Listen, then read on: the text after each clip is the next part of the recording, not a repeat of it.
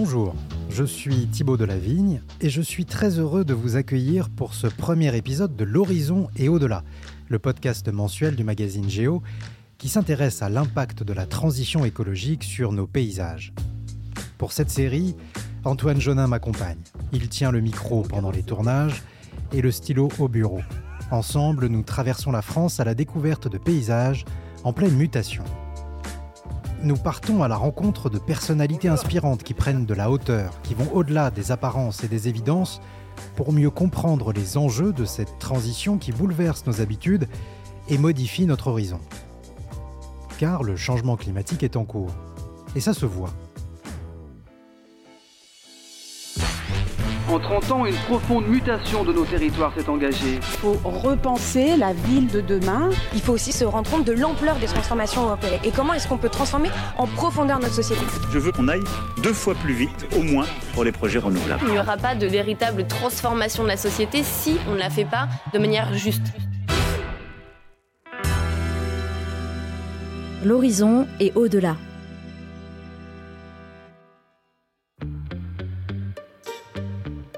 Pour ce premier épisode, on s'attaque tout de suite, frontalement, au sujet qui est certainement le plus compliqué parmi tous les enjeux écologiques, celui de la transition énergétique. Cela fait maintenant des années que l'on sait collectivement que nous avons un problème avec les énergies fossiles. Le pétrole, le gaz, c'est polluant et ça coûte cher. Alors, les pouvoirs publics ont pris la décision de mettre le paquet sur les énergies renouvelables pour produire de l'électricité verte. Alors là, vous ne pouvez pas vous en rendre compte, mais j'ai mis des guillemets au-dessus de verte et cette énergie doit alimenter notre société. Et parmi toutes les énergies renouvelables, la géothermie, le solaire, l'hydroélectrique, la biomasse, il y en a une qui fait l'objet de débats passionnés car chacun a son avis sur la question, ce sont les éoliennes. Pour ce premier épisode, on vous invite en Bretagne face à un champ d'éoliennes installé en pleine mer, à 16 km des côtes. À l'heure où l'implantation des centrales nucléaires soulève de nombreux problèmes, l'énergie éolienne pourrait être une voie d'avenir. Des éoliennes en mer le long des côtes françaises, cette simulation va devenir réalité au large de Dieppe, Fécamp, Courceuil-sur-Mer, Saint-Brieuc et Saint-Nazaire. Au total, 600 turbines d'une hauteur variant de 100 à 150 mètres au-dessus de l'eau. L'objectif du gouvernement est que d'ici 2050, l'éolien puisse fournir 20% de la production d'électricité nationale. Les éoliennes, c'est le symbole d'une énergie verte et vertueuse de l'électricité produite par le vent. Sur le papier, difficile de concevoir une idée plus consensuelle. Alors pourquoi défrait-elle autant la chronique? Pour trouver des réponses, arrêtons-nous sur un cas concret, le parc offshore de la baie de Saint-Brieuc dans les Côtes d'Armor.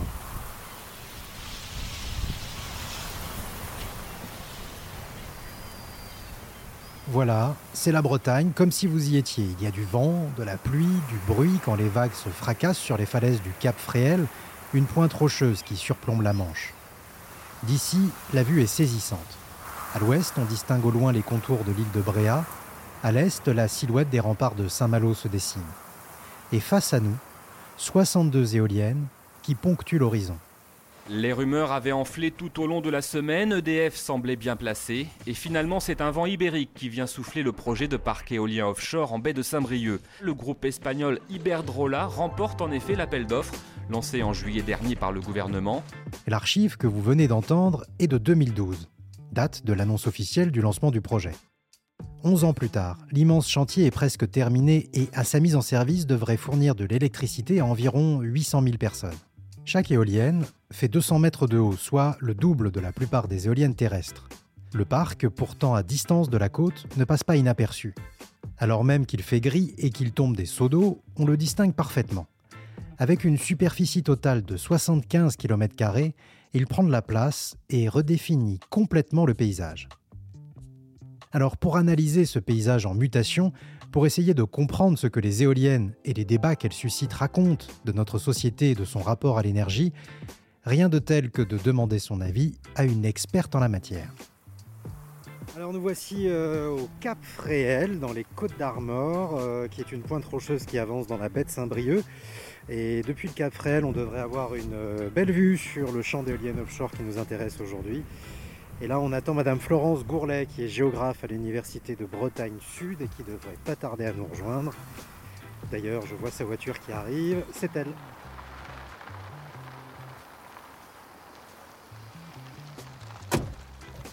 Bonjour Enchanté, Thibault.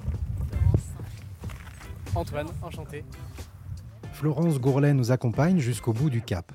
D'ici, on est au plus proche du parc éolien. Alors on est euh, clairement euh, au cap Fréhel, on est sur dans cette baie, euh, sur, ce, cap qui donne, une vue assez magistrale sur la baie de Saint-Brieuc. Euh, on a un ciel qui est assez couvert, mais qui est en même temps assez lumineux et qui permet de, voir aussi pourquoi cette côte euh, est appelée la côte d'émeraude, parce qu'on a des, nuances de vert et puis aussi de rose avec euh, le granit. Une lande qui est en, ce moment un peu, rougeâtre hein, et un peu verte. C'est des très beaux contrastes, c'est des très belles lumières. Et puis, ben, devant nous, on a cette installation d'éoliennes en mer. Euh, pour l'instant, le chantier, bah, il est en cours, donc on ne les voit pas encore tourner, ces éoliennes. On doit encore en avoir quelques-unes qui ne sont pas installées, puisque, je sais pas, on en compte quoi Une cinquantaine, là, peut-être, devant nous. En tout cas, sur le pourquoi on a mis ces éoliennes ici, je pense qu'on l'entend. Il y a un peu de vent. oui, oui, c'est sûr qu'il y a un potentiel euh, euh, important sur, ces, sur cette côte sur cette côte atlantique. Hein, euh, on est sur, euh, je sais plus, le potentiel éolien en mer, il a été estimé à, 80, 80 gigawatts, hein, quelque chose comme ça. Donc euh, oui, il y, a un potentiel. Il y a un potentiel énergétique très très important. Bon, comme il y a beaucoup de vent, moi ce que je vous propose, c'est qu'on aille se mettre à l'abri. Il y a à la fois du vent et à la fois de la pluie. Donc là, on espère qu'on ne va pas se prendre une nouvelle tempête. Vécu en Normandie où il y a pas mal d'éoliennes déjà et euh, c'est plutôt silencieux, c'est agréable à voir aussi. C'est aussi beau que de voir une centrale électrique. C'est pas très très joli quoi. Question bon euh, d'esthétique, c'est pas c'est pas ça, mais bon au moins c'est écologique.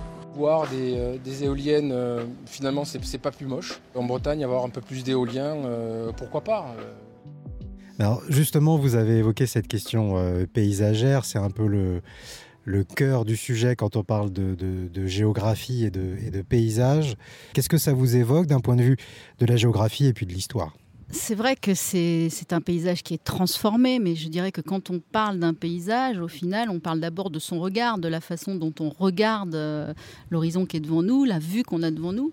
Et moi, quand je vois ce champ d'éoliennes, bah, effectivement, je le relie aux enjeux énergétiques. Enfin, je vois l'addiction de notre société à l'énergie et aussi euh, les enjeux qui sont aujourd'hui ceux de, l'urgence à, décarboner, c'est-à-dire à réduire euh, les proportions de, CO2 dans l'atmosphère. Alors après, bien sûr, moi j'entends hein, toutes les réserves qui peuvent être faites euh, sur le sens que l'on peut donner au projet. sur la façon dont les investissements se font en la matière, euh, je crois que c'est sur ça qu'il faut, faut travailler aussi. Quel sens ça a, ce paysage au large d'Erquy euh, Cette énergie qui va, être, qui va être produite ici, elle va alimenter quel territoire? Le compte-rendu de la commission paritaire du débat public a été présenté ce jeudi. Il en ressort un consensus local sur l'utilité du parc dans un contexte particulier puisque la Bretagne ne produit pas suffisamment d'électricité. Un consensus assorti de quelques réserves soit des éléments techniques proprement dit, sur le type de fondation, euh, sur l'ensouillage des câbles, les nuisances sonores et en particulier euh, pour les mammifères marins, euh, soit des arguments plus industriels comme par exemple les emplois locaux. Sans oublier les impacts sur l'environnement, sur la pêche et l'impact visuel des éoliennes qui seront installées à 16 km des côtes. Fini le temps où l'État tout-puissant imposait ses projets sur les territoires, comme ce fut le cas par exemple pour l'implantation des centrales nucléaires dans les années 60-70 ou des grands équipements du genre port, autoroute ou barrage. Aujourd'hui, l'annonce d'un projet d'ampleur s'accompagne d'un processus de concertation sur le territoire concerné. Maîtres d'œuvre, collectivités, riverains, professionnels dont l'activité est impactée par le projet, on réunit tout le monde autour de la table, on secoue et on voit ce qui se passe en espérant que des compromis soient trouvés et que chaque partie adhère au projet. Bonjour, vous allez bien? Très bien, très bien, très bien. Bonjour. Merci hein, de nous accueillir. Pour en savoir plus sur le processus spécifique qui a accompagné le déploiement du parc éolien de la baie de Saint-Brieuc, nous allons à la rencontre de Jean-Eudes Beuret, économiste spécialiste de la question. Il est professeur à l'Institut Agro-Rennes-Angers et M. Beuret n'a pas manqué une miette des réunions de concertation, et ce dès le début du projet. En fait, je suis économiste, mais je m'intéresse essentiellement à la concertation. Donc, comment on se met d'accord autour de conflits d'environnement, euh, partage de ressources naturelles. Euh, voilà, l'idée, c'est de voir euh, comment accompagner la construction d'un accord entre des gens qui n'ont pas les mêmes points de vue, pas les mêmes représentation des choses, pas forcément les mêmes intérêts. Donc j'ai commencé à aller voir euh, le comité des pêches, les, l'aménageur euh, en 2011, même un peu avant, l'appel d'offres. Et euh, je suis allé les voir à un moment où il y avait déjà des contestations paysagères, notamment. Mais après, le projet s'est relativement bien passé. C'est-à-dire qu'il a été, euh, voilà, il y avait toujours des, opposants sur la question paysage, mais finalement le, développeur travaillait assez bien avec les pêcheurs professionnels notamment. Euh, et puis il y a eu des contestations environnementales, mais voilà, on a eu toutes les étapes d'un projet euh, industriel comme ça, appel d'offres. alors il y a toute une procédure, débat public, demande d'autorisation, etc. Et puis ça a commencé quand même à se gâter euh, à partir, je dirais, à partir de 2017. La pollution visuelle qu'engendrerait le parc éolien suscite beaucoup d'inquiétudes. On a plus d'un million de randonneurs qui viennent tous les ans euh, sur la baie. C'est pas pour voir des, bouts de ferraille euh, dans la mer. Bien sûr qu'on les verra et la nuit, ça sera encore pire puisqu'elles clignoteront sans arrêt. Malgré les réunions de concertation et les discussions entre les protagonistes, le parc éolien de Saint-Brieuc a soulevé contre lui une impressionnante levée de boucliers. De la part des pêcheurs, qui considèrent que les éoliennes empiètent sur leur zone de pêche, ils furent très actifs dans la contestation, mais nous y reviendrons. Et parmi les opposants les plus farouches, on trouve d'abord certains habitants, qui ne sont pas contre l'idée de l'éolien en théorie, mais refusent catégoriquement qu'elle vienne défigurer leur horizon. Tout ça se résume à travers une expression anglaise, Not in my backyard. Oui, alors cette, euh, Not in my backyard, hein, pas dans mon arrière-cour, euh, ce qu'on peut traduire en français aussi comme euh, tout ce qui va être le, reflet d'une contestation riveraine, c'est-à-dire que finalement c'est les riverains qui d'une installation ou d'un projet en gestation qui s'y opposent. Et ça, ça renvoie aussi, bah, d'une certaine façon, aujourd'hui, à savoir qui est-ce qui regarde ces éoliennes à, à Erquy, dans la, baie de Saint-Brieuc. Euh, qui, quelles sont euh, les, les, tendances euh, sociodémographiques du territoire? Moi, j'ai traversé pour venir ici la commune, la commune d'Erquy. Je me suis arrêtée au Sable d'Or. Bon, c'est énormément de résidences secondaires. Donc, il y a aussi cette question-là. C'est, quelle est la société locale aujourd'hui qui regarde ces champs d'éoliennes, qui s'y oppose? Donc, oui, ce mouvement, il est intéressant parce que il reflète aussi toute la toute la difficulté qu'il y a aujourd'hui à, à construire ou en tout cas à entreprendre des projets d'aménagement qui sont faits a priori quand même dans le sens de l'intérêt général. Mais qui est-ce qu'aujourd'hui dans notre société, un peu de défiance, euh, qui est susceptible de, de définir l'intérêt général? On le sent bien, le sujet des éoliennes, c'est une tension entre plusieurs pôles. D'un côté, on a un projet d'intérêt général, produire de l'électricité décarbonée, et de l'autre, l'opposition des riverains pour des questions paysagères notamment. Nous retournons auprès de Jean-Eudes Beuret pour comprendre si cette opposition sur des bases paysagères est entendue. En fait, euh, la, revendication paysagère, le, paysage fait fait pas le poids par rapport à d'autres revendications. Simplement, ce qu'on observe, c'est que de fait, et on a fait pas mal de travaux de recherche là-dessus, mais de fait, il y a une espèce de hiérarchisation tacite des enjeux environnementaux.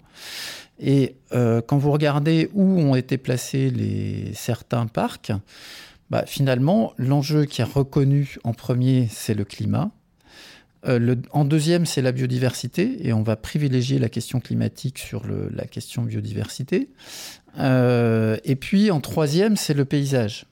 Et, ça, moi, je, n'y peux rien, j'observe juste. Donc les gens qui s'opposaient sur des questions paysagères, qui disaient, voilà, euh, vraiment c'était ça leur argument, en fait, ils ont évolué dans leur discours et aujourd'hui, euh, ils parlent beaucoup moins de paysage et beaucoup plus d'environnement. Parce que l'environnement, c'est un objet qui est plus écouté. Nous avons pu observer euh, de nombreuses espèces euh, menacées et protégées pour lesquelles euh, Iberdrola et sa filiale française Elmarine ont eu des autorisations de destruction aussi bien de l'espèce que de leur habitat. En face de nous, on a l'aéolus. Il y a les deux foreuses dans l'eau, elles sont actuellement entre 15 et 20 mètres de profondeur. On a les moteurs coupés, on n'entend rien. Et si je mets la GoPro dans l'eau,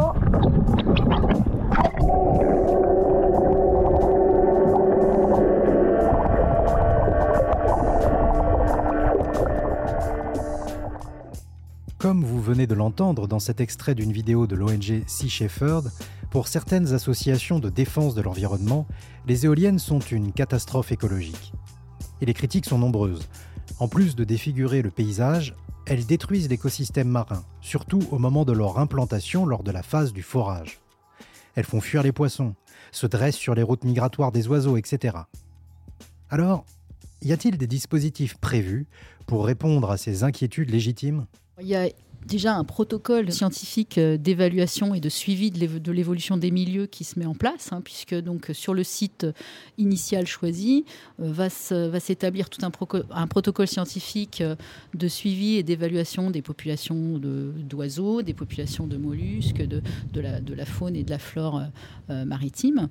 Euh, avant le projet, pendant la phase là, dans laquelle on est d'installation, où il y a régulièrement là aussi des, des relevés qui sont faits, et puis évidemment dans la phase d'exploitation ensuite, qui vont permettre de savoir exactement comment, euh, bah, comment se comporte euh, l'écosystème et comment se, comportent euh, tous les êtres vivants qui sont autour de, de, de, ce site et qui, tout ce qui concerne donc la biodiversité. les études qui ont été jusque-là menées, notamment sur les parcs éoliens en Europe du Nord, ont montré qu'il n'y avait pas d'impact impact significatif sur la biodiversité, si ce n'est évidemment au moment du chantier euh, lui-même, parce que bah, on va quand même un peu, euh, un peu perturber les fonds marins, surtout quand c'est de l'éolien euh, ancré, bien évidemment. Ensuite, les, études scientifiques montrent que c'est plutôt quelque chose qui se, qui se résorbe et qui peut même avoir des effets récifs hein, pour fixer de la faune, de la flore sur ces éoliennes. Si je résume, on a donc des protestations qui ont muté, passant d'une contestation paysagère à des protestations sur des critères environnementaux. Ce qui s'oppose à l'argument principal des promoteurs, à savoir qu'une éolienne, ça n'émet pas de carbone, que c'est propre et donc, in fine, bon pour l'environnement. On mesure ici à quel point la modification d'un paysage comme celui que l'on a sous les yeux révèle les paradoxes avec lesquels nous nous débattons d'autant que nous n'avons pas encore abordé un point sensible, l'activité économique qui préexiste dans les zones où l'éolien se développe. On a un peu oublié aussi que la mer, quand on regarde cet espace, dans notre imaginaire, on ne voit pas tellement un espace de, production ou de ressources. Alors si un pêcheur, il voit, il voit cet espace-là comme un espace de ressources, mais un touriste, il ne voit pas tellement cet espace du grand large qu'on a sous les yeux comme un espace productif comme un espace euh, aussi qui, euh, bah, qui est à mettre en lien avec des activités, ce qu'on appelle des activités primaires, hein, euh, comme la pêche. Car le parc éolien est situé au cœur d'une immense baie réputée pour ses coquilles Saint-Jacques. Ici, la pêche fait vivre un grand nombre d'habitants. En pleine saison, dans les ports d'Erquy, de Saint-Brieuc ou de Saint-Quay-Portrieux, le balai des coquillards qui vont et viennent à la recherche de la précieuse denrée rythme les journées. Alors, quand on a dit aux professionnels de la mer qu'ils allaient devoir partager leur espace, ils n'étaient pas forcément ravis. Le 7 mai dernier, au large de la baie de Saint-Brieuc, une armada de chalutiers et une pluie de fumigènes. Ils les mettent ailleurs. Je suis pas, je suis pas contre moi qui mette des éoliennes en mer, mais pas là. Là, s'ils veulent tuer la baie de Saint-Brieuc, il n'y a pas mieux dessus les pêcheurs estiment réelle la menace qui plane désormais sur la ressource. Projet destructeur pour la ressource, pour la pêche artisanale et pour votre paysage Demain, si ce parc s'installe, on met la clé sous la porte. Ces tensions avec les pêcheurs prennent de l'ampleur à partir de 2017. Mais que s'est-il passé? Nous avons posé la question à Jean-Eudes Beuret. Ça s'est gâté parce que euh, je pense qu'il y a une perte de confiance avec certains acteurs, notamment euh, la pêche professionnelle, mais qui a été assez progressive. Alors selon le, développeur, euh, un projet industriel, ben voilà, on a des aléas, on peut pas tout maîtriser, donc il n'a pas toujours fait ce qu'il avait dit. Et selon les pêcheurs, c'est des engagements qui n'ont pas été respectés. Euh, bon, les deux points de vue s'entendent, hein, mais euh, toujours est-il que la confiance, en fait, dans un projet comme ça, euh, le projet se fait sur une telle durée que les choses évoluent. Ça s'est gâté vraiment durant les dernières années où là, les pêcheurs se sont opposés plus radicalement, ont changé de position. Un autre élément d'ailleurs qui a fait basculer les choses, je pense, c'est que sur une durée aussi longue, vous discutez avec des gens au départ, c'est pas forcément les mêmes à l'arrivée. Et euh, bon, ça, voilà, on a une génération de jeunes pêcheurs qui n'a pas participé, qui n'a pas dit oui au début, hein, euh, qui n'est plus la même. Défiance, incompréhension, mauvaise foi, idéologie, profit, industrie, intérêt général contre intérêt particulier. Un simple champ d'éoliennes en mer expose toutes les difficultés politiques, économiques et philosophiques de la transition énergétique. Mais les choses se font, en dépit des oppositions et des blocages. Les parties prenantes trouvent des terrains d'entente, plus ou moins satisfaisants pour les uns et les autres. Par exemple, le promoteur construit moins d'éoliennes que ce qui était prévu au départ, afin de moins empiéter sur la zone de pêche. Des mécanismes d'indemnisation sont prévus, ainsi que des mesures d'accompagnement pour mesurer l'impact du champ d'éoliennes sur les ressources. Et à la fin, le projet se fait. Là, sous nos yeux, à 16 km du Cap Fréhel, les éoliennes finissent d'être installées et dans les prochains mois, le parc sera opérationnel. L'éolien en mer sera développé pour viser de l'ordre de 40 gigawatts en service en 2050, soit une cinquantaine de parcs éoliens en mer. Les autorités sont ambitieuses en ce qui concerne le déploiement de l'éolien offshore. Il faut dire que lorsqu'on compare les capacités françaises à d'autres pays, le constat est clair, nous sommes en retard. L'objectif est donc de construire des parcs éoliens partout où c'est possible. Et justement, pour Florence Gourlet, il y a un risque à vouloir trop en faire. Il y a beaucoup de projets qui sont en cours, que ce soit sur la façade nord, même en Méditerranée, pour rattraper notre retard français en matière de production d'énergie renouvelable et pour atteindre les objectifs de décarbonation. Et moi, la chose qui me chagrine et qui m'effraie un peu aussi, ce serait cette tendance à se, à se lancer euh, complètement et, de façon euh, démesurée dans cet équipement de tout le, littoral en éolienne. Euh, en sachant que derrière, il y a aussi ce que les économistes ont montré depuis longtemps, hein, le risque d'un effet rebond, c'est-à-dire que c'est pas parce qu'on va produire plus d'énergie vertueuse entre guillemets et renouvelable qu'on va diminuer notre consommation globale ou en tout cas diminuer la part euh, globale d'énergie euh, consommée. Donc, euh, ce qui pourrait être gênant, c'est qu'on dit ah, regardez, on, produit une énergie virtueuse. Ça ne doit pas nous exempter des efforts qui sont à faire en matière de redéfinition des usages de l'énergie et du changement profond de nos modes de vie qu'exige la transition écologique contemporaine. Donc c'est ça en fait qui me fait un peu peur. Ma dernière question sera plutôt paysagère, du coup. Vous, à titre personnel, est-ce que vous trouvez ça beau? Euh, c'est pas si marquant. Hein. Euh, c'est vrai que j'ai discuté avec des gens en arrivant sur place qui me disaient Oh là là, m'en parlez pas de ces éoliennes, etc. Alors, euh, bah, elles sont pas en mouvement en plus. Je trouve que pour l'instant, on n'a pas non plus le, mouvement qui peut être, je trouve, assez, assez majestueux en fait, d'une éolienne. Là, c'est à l'arrêt. Mais je trouve pas ça choquant dans le, au lointain. Alors est-ce que c'est lié à la luminosité? Euh, Un peu grise, un peu euh, malgré tout quand même assez lumineuse hein, euh, pour ce ciel de, novembre. C'est un élément du paysage. Hein. Je pense que c'est un élément du décor qui va, va s'installer.